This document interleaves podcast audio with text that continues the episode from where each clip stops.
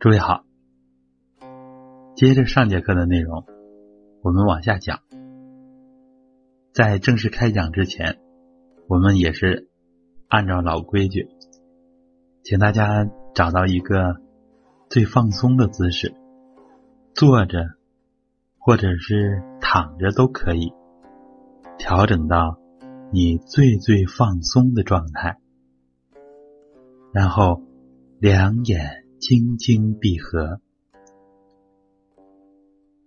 初步感受一下我们上节课所讲的内向性运用意识，把精神从外在的世界当中收回来，收回你的身体当中，和自己的身心性命结合起来。和自己的生命运动结合起来。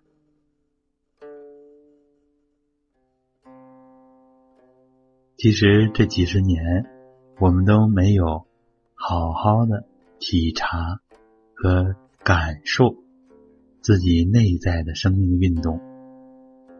你的心、肝、脾、肺、肾这五脏六腑，辛辛苦苦的为了你而工作。你是否用心的在呵护他们？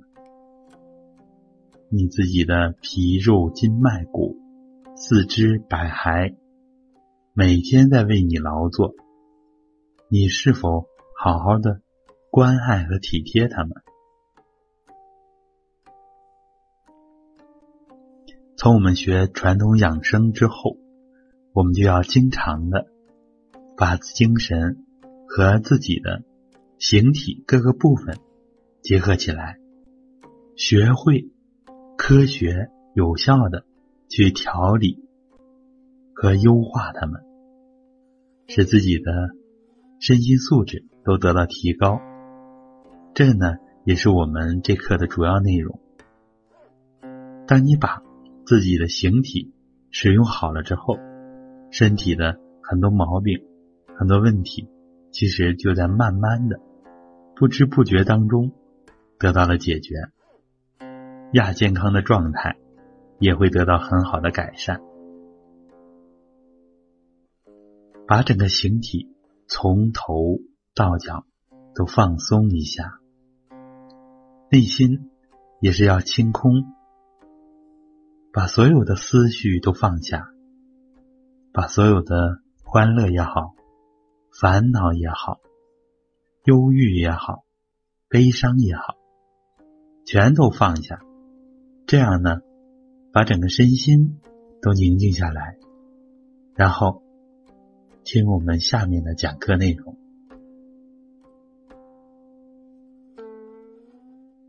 对传统养生文化，特别是传统养生功法的定义呢，一直没有定论。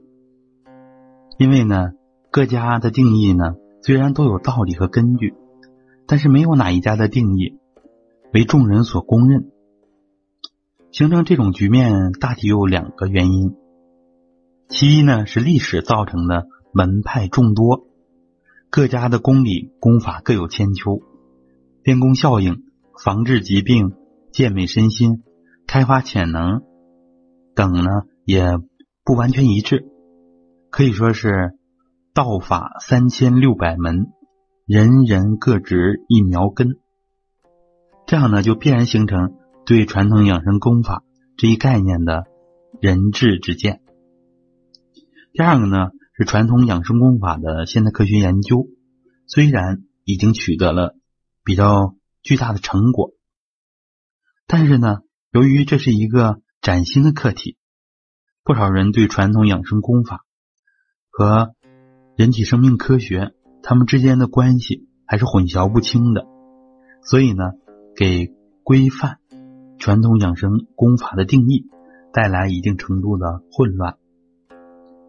有学者呢，在上个世纪八十年代初，他的著作当中给出了这么一个定义，供我们大家参考。这个定义是这样的：传统养生功法。是建立在古典的整体生命观的基础上，培育、增强人体真气的功夫，是达到形体与心神高级平衡的学问，是探索生命奥秘的科学。在当时改革开放的初期，能提出这样高度的定义，已经难能可贵了。在上个世纪九十年代初期，又对这个定义呢进行了全面的深化和提高。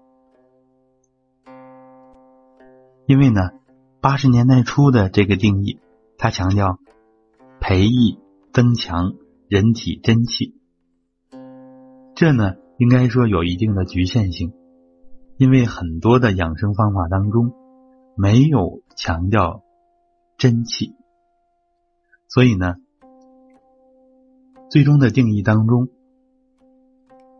进行了一定的优化和调整。那么，这个九十年代初最新的定义是什么呢？是这样的，传统养生功法。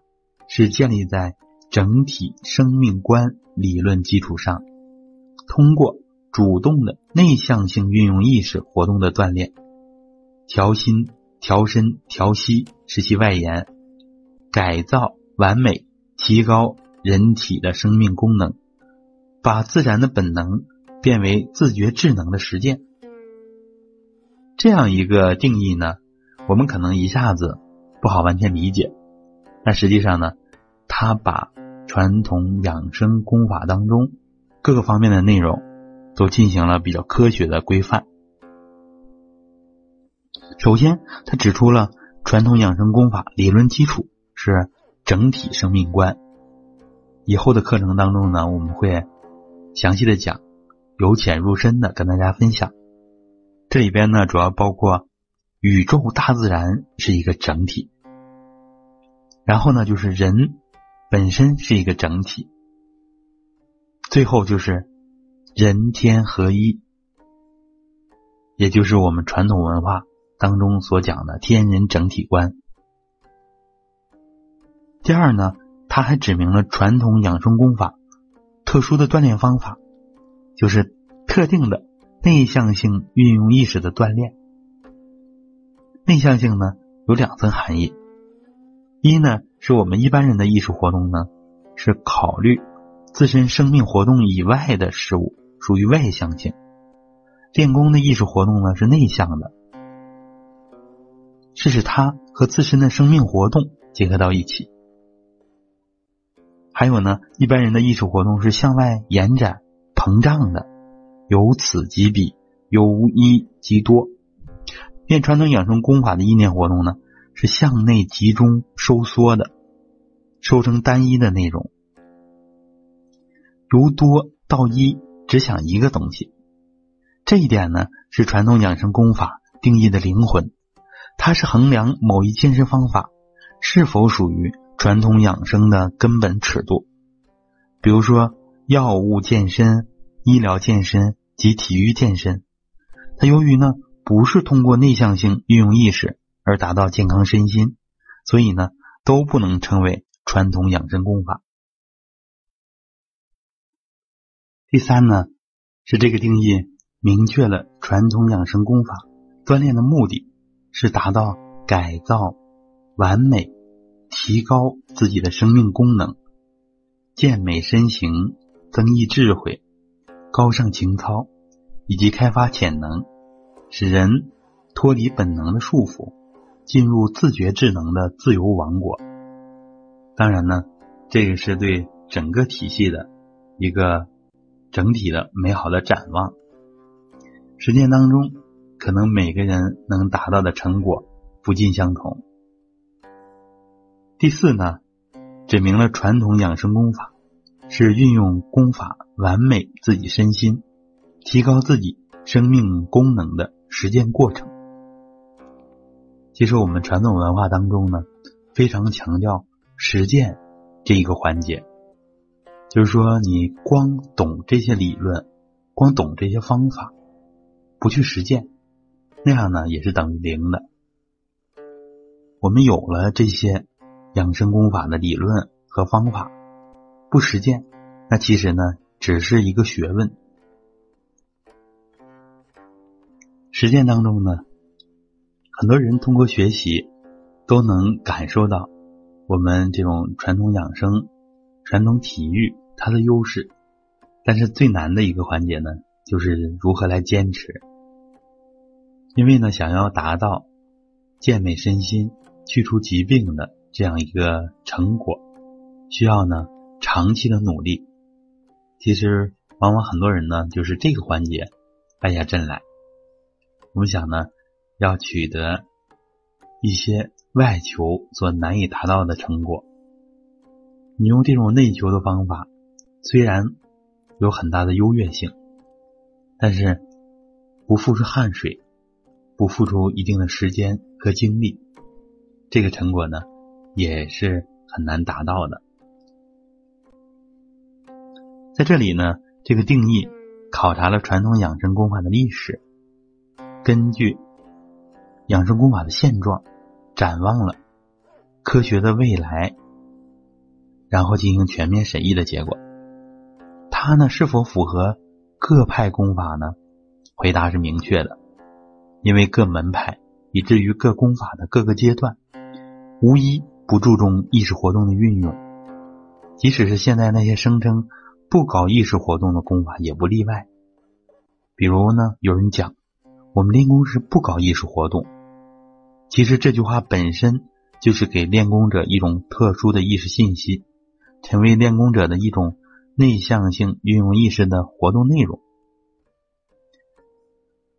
现在流行的这些功法当中呢，无不注重意识活动。在传统的功法当中，佛家强调明心见性，道家讲修心炼性，儒家讲存心养性，这不都是从意识上下功夫吗？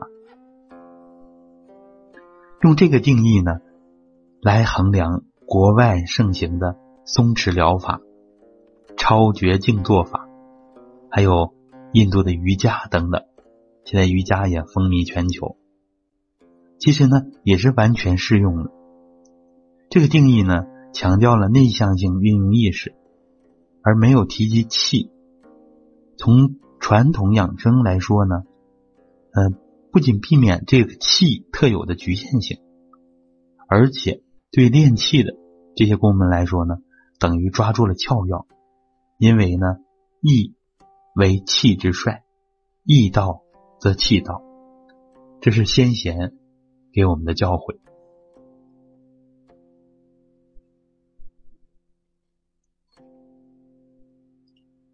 好，我们今天的课程就到这儿，请大家两眼慢慢睁开。好，各位再见。